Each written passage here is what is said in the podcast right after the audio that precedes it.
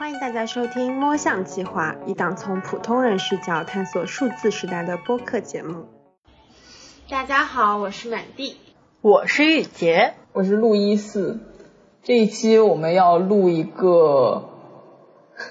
录之前我就已经开始发怵的概念，就是元宇宙这个概念，今年开始好像特别火。我感觉是因为 Facebook 的 CEO 扎克伯格在一次采访中提到说，他希望 Facebook 在未来五年内要成为一家元宇宙公司，于是这个概念就变得非常火。因为我们三个也是对这个概念之前基本没有任何了解，所以我们这一期播客的话，可能会更适合那些对这个概念感兴趣，但是基本没有了解过的听众。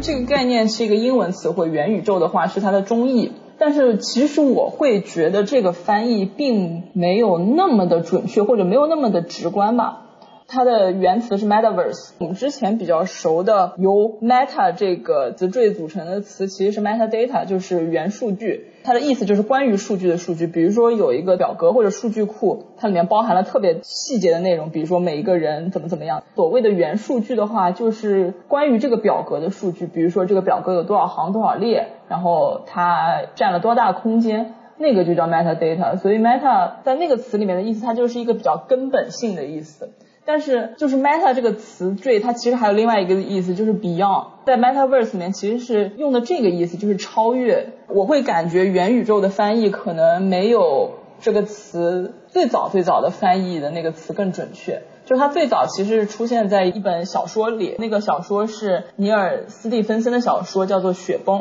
在那个里面，它其实被翻译成超元域。超就是那个超越的超，元也就是一个元宇宙的元，然后域的话就是领域的域。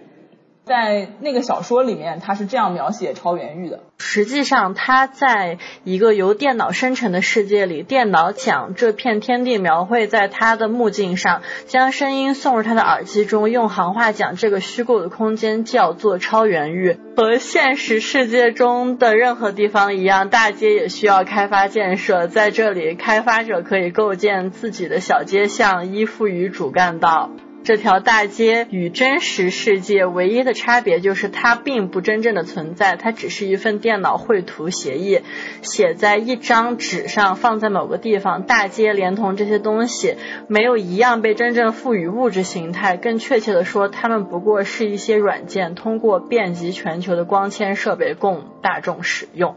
他这个描述，其实我感觉跟很多其他文学作品或者艺术作品中，大家觉得有元宇宙概念的，都挺类似的。这个概念的雏形真的影响了后面很多大家对于这样一个宇宙的设想。最基本的来说，它就是一个虚拟的公共空间的合集，就是物理现实、增强现实、虚拟现实的一个交汇点。这里面我们要不要先简单介绍一下增强现实和虚拟现实，包括还有一个可能是混合现实这几个概念？我觉得因为是元宇宙这个大概念下比较重要的几个点。VR 就是 Virtual Reality，就是虚拟现实。指的是由头戴设备或者其他的手持设备为用户提供整个计算机生成的模拟环境，然后用户看到的和听到的都是计算机生成的，但是用户会有一种身临其境的感觉。AR 就是指增强现实，也就是把计算机生成的元素和现实社会混在一起。嗯，最经典的应该就是 Pokemon Go 吧。嗯嗯，Pokemon Go 就是通过地图的定位功能，然后通过你手机的摄像头和屏幕，在已经摄像机捕捉的影像上附加迭代一些虚拟的图像，比如说宠物小精灵。我就记得你手去划那个精灵球，对吧？把它划到小精灵上，就能够捕捉它，大概就是这样一个游戏。MR 是混合现实，也就是指结合真实和虚拟世界，创造了新的环境和可视化，物理实体和数字的对象共存，并且能够实时相互作用，以用来模拟真实的物体。那这个跟增强现实的区别在哪里呢？混合现实的话，就是在现实的内容上进行了一些合成元素的叠加，并且它的重点在于能够交互。但增强现实的话，主要是一个纯叠加的功能，就比如说，还是以刚刚那个 Pokemon Go 的游戏来说的话，它只是用到了增强现实的技术，是因为你其实跟现场的环境是没有一个实时的互动的，它只是叠加在那个环境上。比如说，呃，我那个摄像头对着的是一个马路。那宠物小精灵就是出现在这个马路上，它不会说啊这边有棵树，那我可能会躲在这个树后面，只出现它一半的身体或者怎么样。哪怕有一棵树，它也是一定是在这个树的前面的，就是在摄像头拍出来的那个画面的上方。刚刚明确了几个概念，我觉得如果比较简单粗暴的来讲元宇宙的话，就是把这些概念再交融起来，能够统一的应用到一个系统里面。这样的情况，其实，在很多的科幻片里面已经慢慢出现。除了我们刚刚讲的《雪崩》，它还没有被改编成科幻片，但好像它明年会上映电影版，所以可以期待一下。我们其实看到最熟悉的可能是《头号玩家》里面的这个绿洲，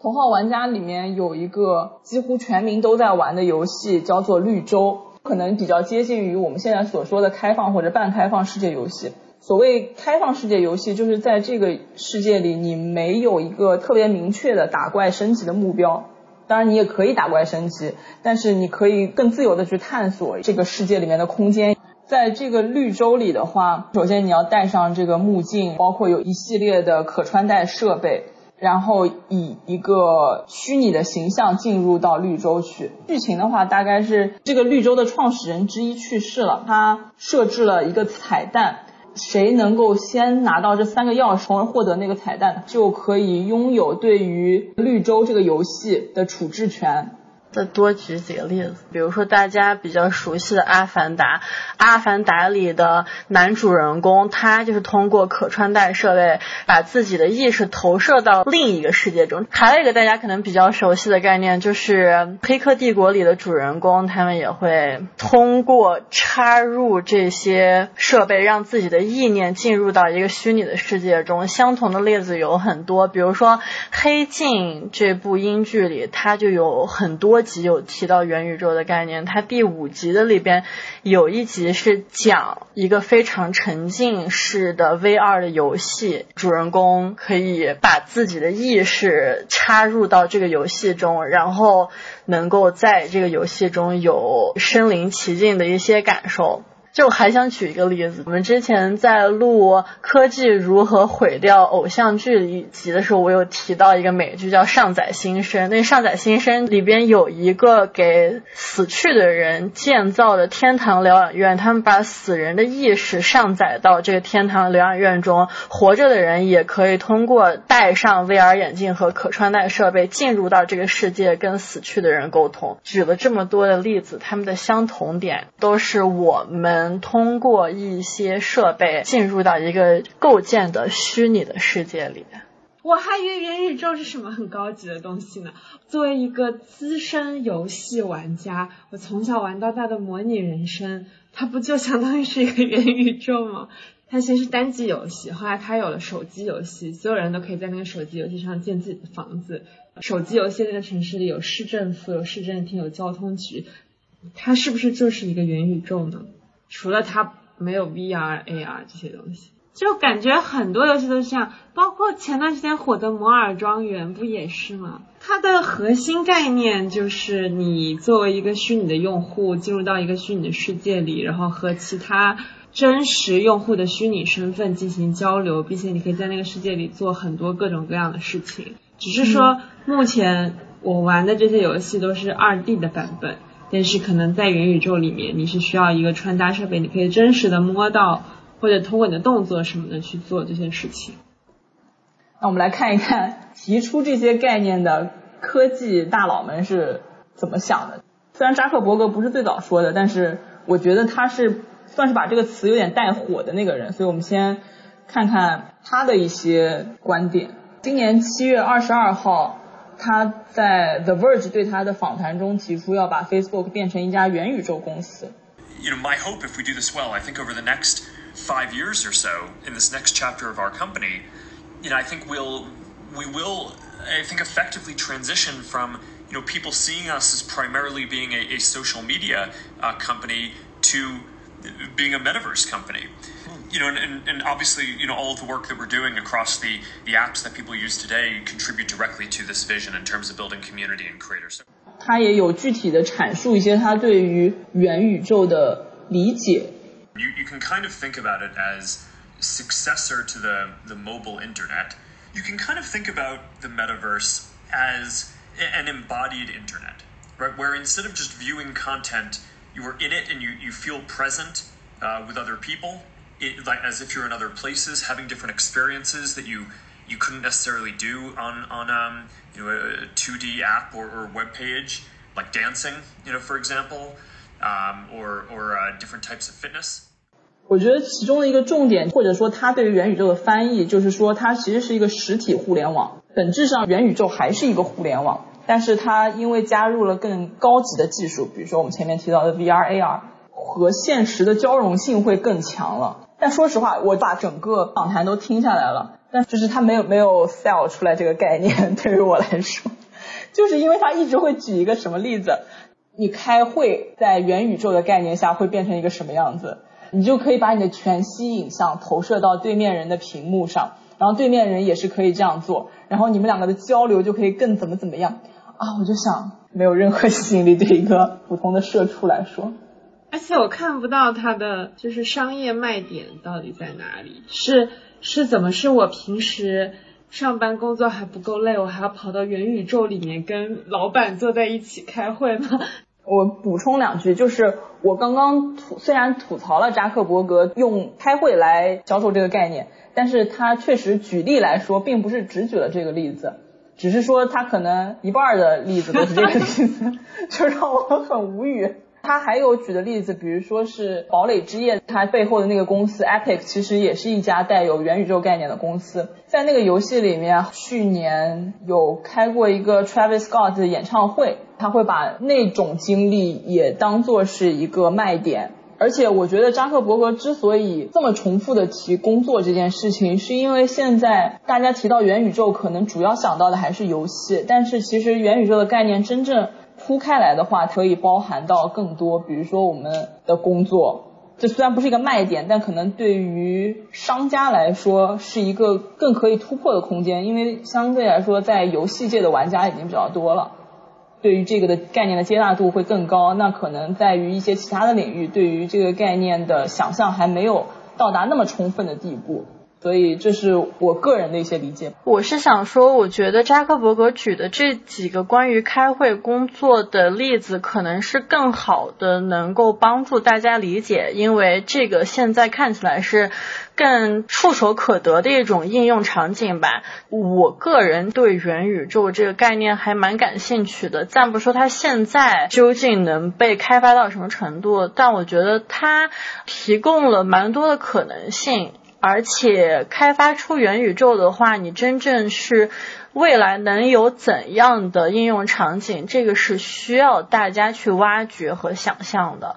因为刚才满地他有提到，他说，嗯，觉得元宇宙可能跟他以前在玩的模拟人生这几个游戏比较相似，但是我觉得元宇宙现在就可能更加强调感官上的一些功能。那未来的话，如果说真的技术发展到我们可以将自己的意识完全投射到这个虚拟的空间中，那我是觉得有蛮多的可能性的。呃，那天玉洁不是在群里感慨说，这些概念好像蛮多都是国外的一些科技大佬提出来。但我后来发现，其实就这个概念来讲的话，马化腾也有比较早的提出了，只不过他用的不是元宇宙这个词，因为元宇宙它本身也是一个西方的小说里面最开始造出来的一个词。马化腾用的词就非常中国，全真互联网就 要修仙，全真教，虽然应该没有什么太大的想法。我觉得跟扎克伯格说的那个实体互联网是还蛮相通的。马化腾他应该是在去年年底在腾讯的内部刊物《三观》中提到说，一个令人兴奋的机会正在到来，移动互联网十年发展即将迎来下一波升级，我们称之为全真互联网。这是一个从量变到质变的过程，它意味着线上线下的一体化，实体和电子方式的融合。虚拟世界和真实世界的大门已经打开，无论是从虚到实，还是由实入虚，都在致力于帮助用户实现更真实的体验。我觉得马化腾他的讲话中透露出来一个蛮有意思的信号，就是他会觉得全真互联网或者说我们把它等同于元宇宙是一个令人兴奋的（括号商业机会），是不是侧面也体现出了这些互联网巨头他们在想象接下来互联网能跟什么样的技术融合，带来新的盈利方面的可能性？像 Facebook 的话，它也一直在投资 VR 方面的一些业务嘛，比如说它这个 Oculus 的 VR 眼镜，还有 Horizon 的这个虚拟现实社群。对，都是在布局了起来。嗯嗯。不过现在相对来说，这个概念比较成熟的地方，我觉得大家还是公认是在游戏的这个行业里面。虽然马克沙克伯格和马化腾都已经提出了这个概念，但真正第一家把这个概念变现的应该是 Roblox，它是全球第一家将元宇宙这个概念写入招股书的公司。而且腾讯原来还投了 Roblox，Roblox 总部位于美国加利福尼亚州，然后它是全球最受欢迎的儿童游戏网站之一。它这个网站特色是什么呢？它允许玩家创建自己的 3D 世界，为用户提供实时的响应和个性化数据分析的基础设置。Roblox 搭建了一个开发者通过 Roblox 的工具创造游戏和各类体验，然后玩家就可以在这个 3D 世界里游玩社交。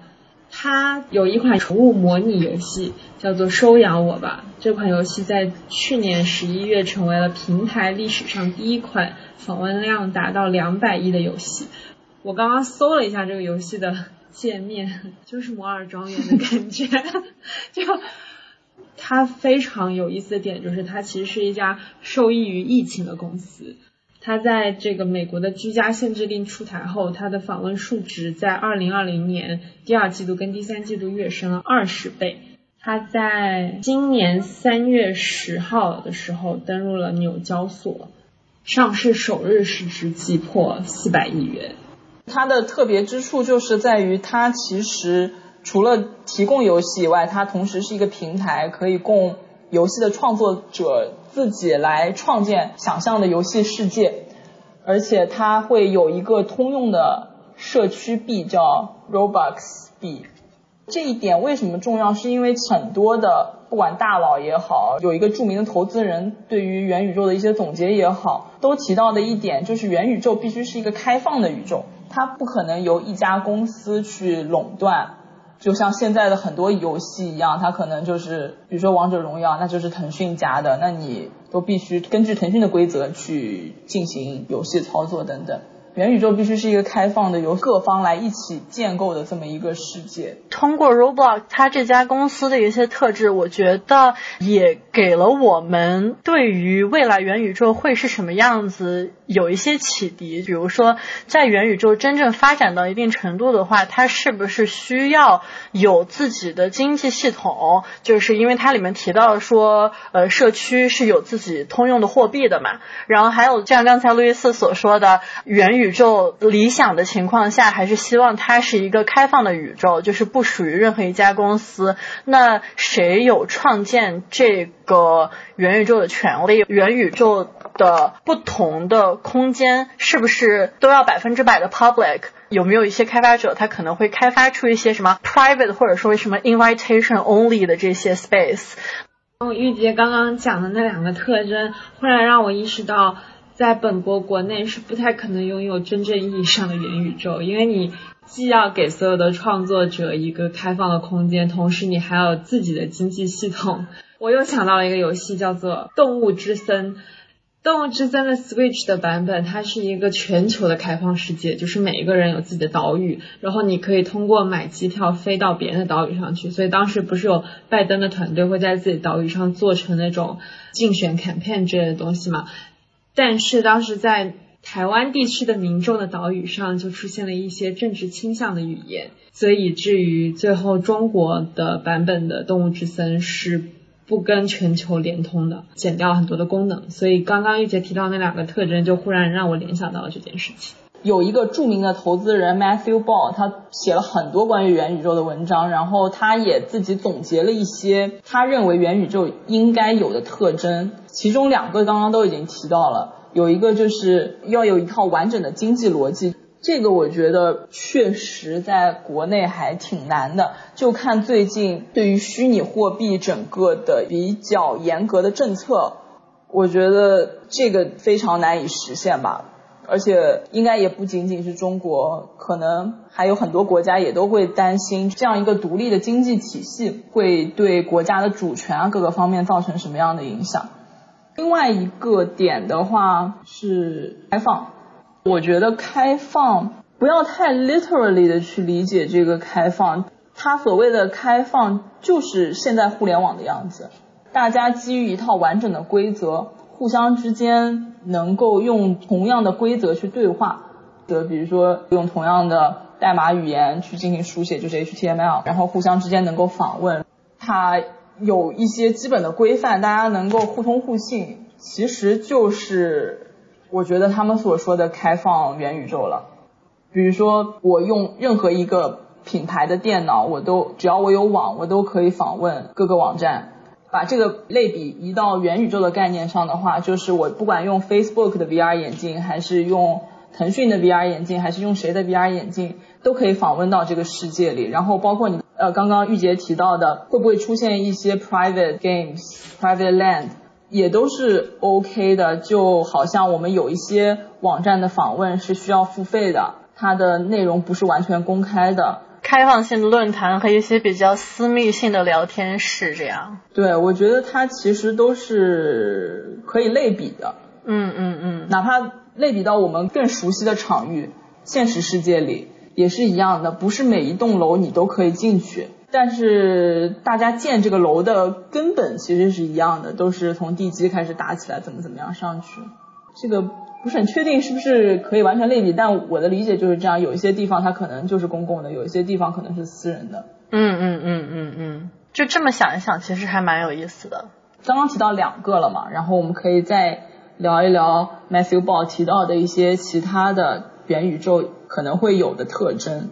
一个就是无休，我觉得这个没有什么好说的，它是一个二十四小时的。其实游戏现在已经能做到，它是一个二十四小时都是在线的世界了。第二个是同步和实时的，这个基本也没有什么问题，只是说之后加入了 VR 这样的技术，你能不能真的做到非常实时，还是说你会有一个比较大的延时，就可能更多的是技术上的。对于同时活动的用户没有限制，这个是不是应该也是一个技术上，技术上就是同时要能够容纳无限多的人，而不是。这个的反例好像就是我前面讲的堡垒之夜，当时做了一个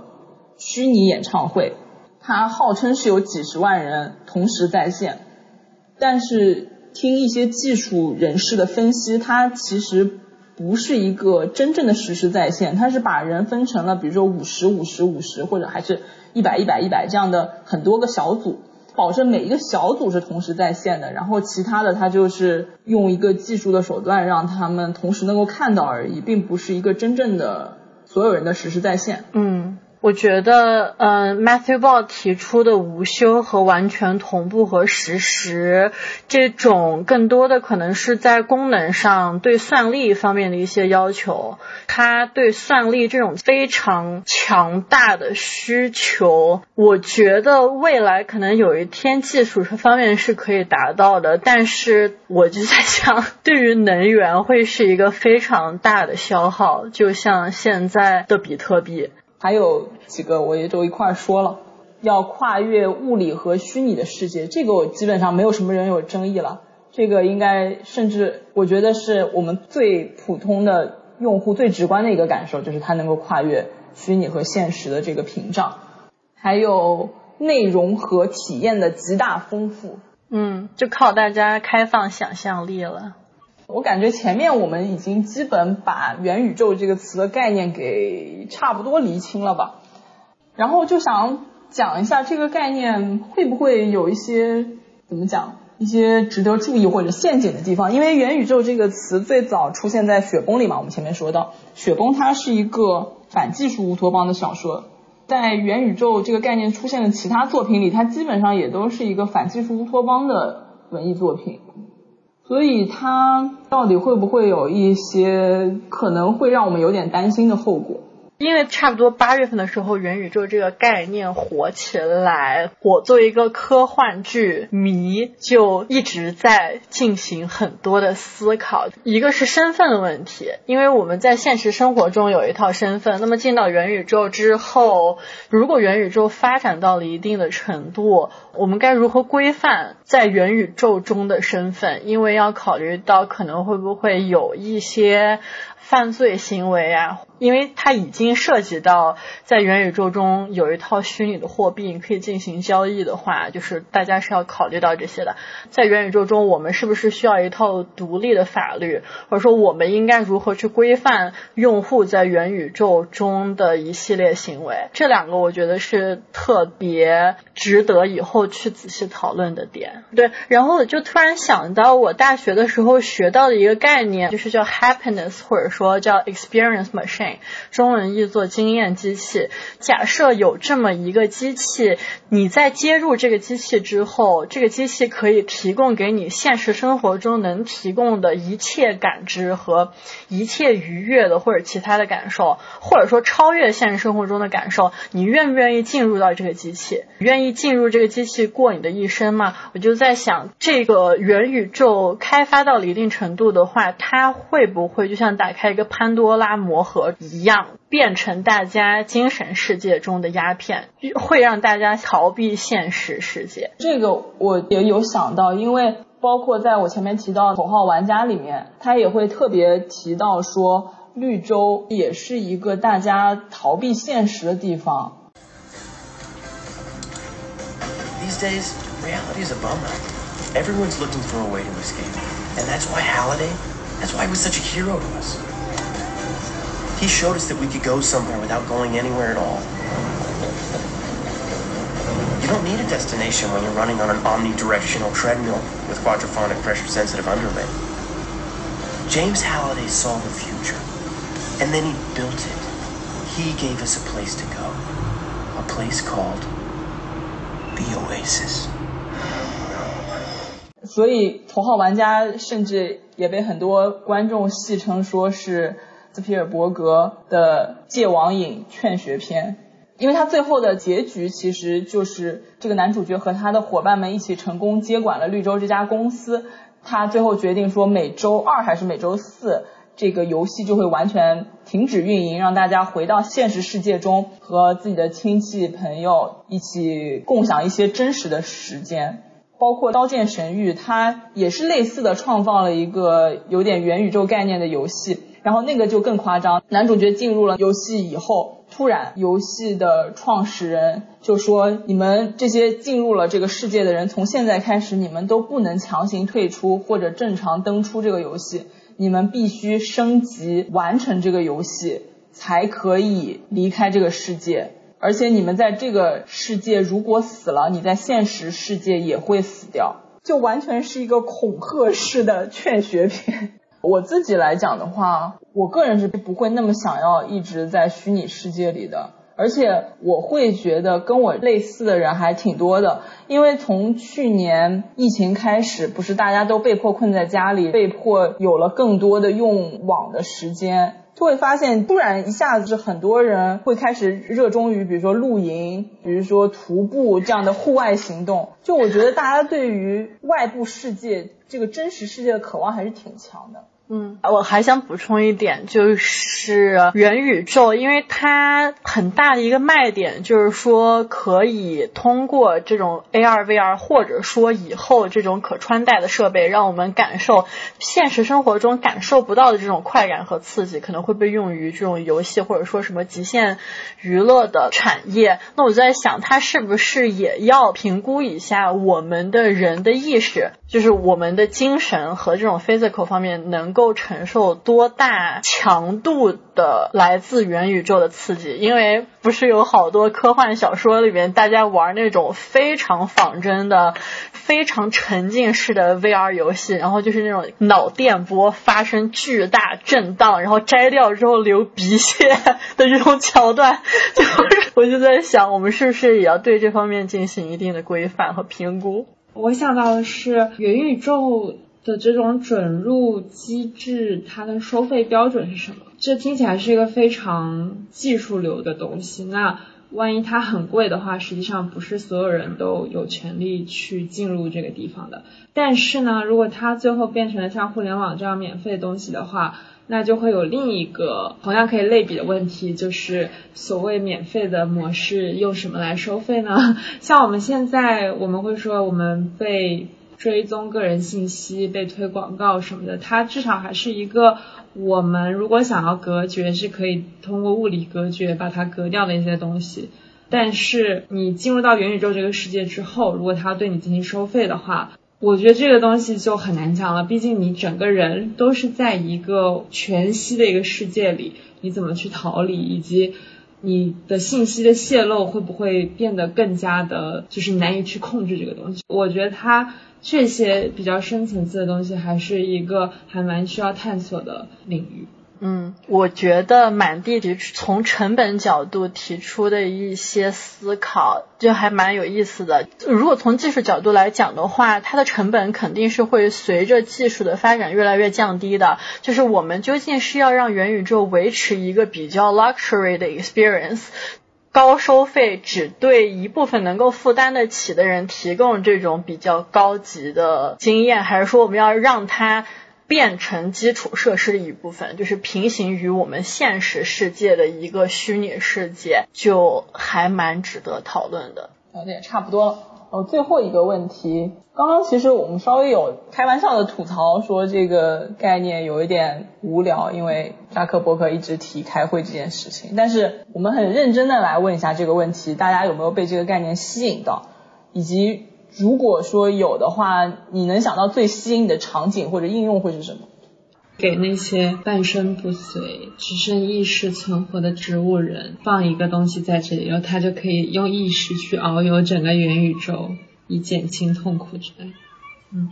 然后我们在现实生活中，比如说不敢去做一些蹦极啊或者什么其他事情，在元宇宙中我们是可以感受到这种相同的体验，而不会冒同样的风险。这个会让我想到你前面讲《黑客帝国》的时候嘛，《黑客帝国》其实有一个应用的场景，你要最开始他不是就是完全一个素人嘛，他也没有武功什么，但是要培养他成为一个杀手一样的人物。所以他们就会用他们的意识进入到那个世界以后，开始学习各种武术，怎么被打也不会。虽然他他是会有一些现实的后果，但是大部分情况下，他的肉身不会受到太大的影响。就是它能够满足一些人在现实生活中没有办法满足的愿望，比如说像这种残疾人士啊，或者说就是我可以跟死去的亲人在元宇宙里。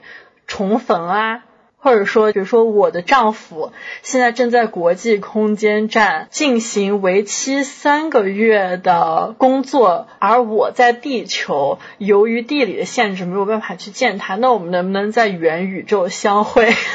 这是一个有一种牛郎织女的感觉。我觉得这个会涉及到一个隐私问题，就是比如说你跟你丈夫明明可以视频通话，却要在全世界人都在看，是吗？对，你要进行 physical，全元宇宙人都在看，就是是没有元宇宙也可以有私人空间，对，可以有私人空间，但是它会是一个安全角度可能会有一些隐患，是吗？对你，你不知道谁在存储这个备份，就是它这个机制，again，就是它又是一个黑箱。我在这个元宇宙里做的一些这种事情的时候，我的这个东西到底它会是一个什么样的形式，消灭还是存在？那你现在哪怕视频的话，你也不知道视频是被谁储存的呀？对啊，这是同样的道理啊。对，就反正元宇宙的话，它肯定会涉及到被 hacked 的风险，但是它也就是对网络安全提出了更高的要求嘛。但是能见到死去的亲人或者宠物，我还是觉得不错。嗯，然后我刚刚又开了一个脑洞，就是想到如果说地球有一天不宜居了，然后我们所有人都要乘坐飞船去到那种几万光年以外的一个新的星球的话，需要休眠这么几十年，或者说这种几万年，那我们是不是可以把自己的意识上传到元宇宙里，在元宇宙里面进行一些我们肉身限制做不到的事情？这让我想到《爱死机》第一部有一集，就是男主船队不是。是飞船预设嘛？他就通过意识传输。嗯，这些都是畅想，对，希望扎克伯格，扎克伯格好好干呀，努努力。我突然发现，我们聊到最后，其实更多的聊到了是脑机接口的问题。对对对，是是是。应该是马斯克加油，接口就是需要他们所有的人加油，好吗？这就是我们今天最后的节目，希望大佬们加油。我们就努力挣钱，等着买门票就好，买设备对。好的，那我们今天就到这里。最后的话，因为这一期我们确实还是做了蛮多的资料查找的，所以我们最后再做一下我们豆瓣小组的广告。我们会把所有的资料链接都放在我们的同名豆瓣小组里，欢迎大家查收。今天就这样吧，拜拜，拜拜。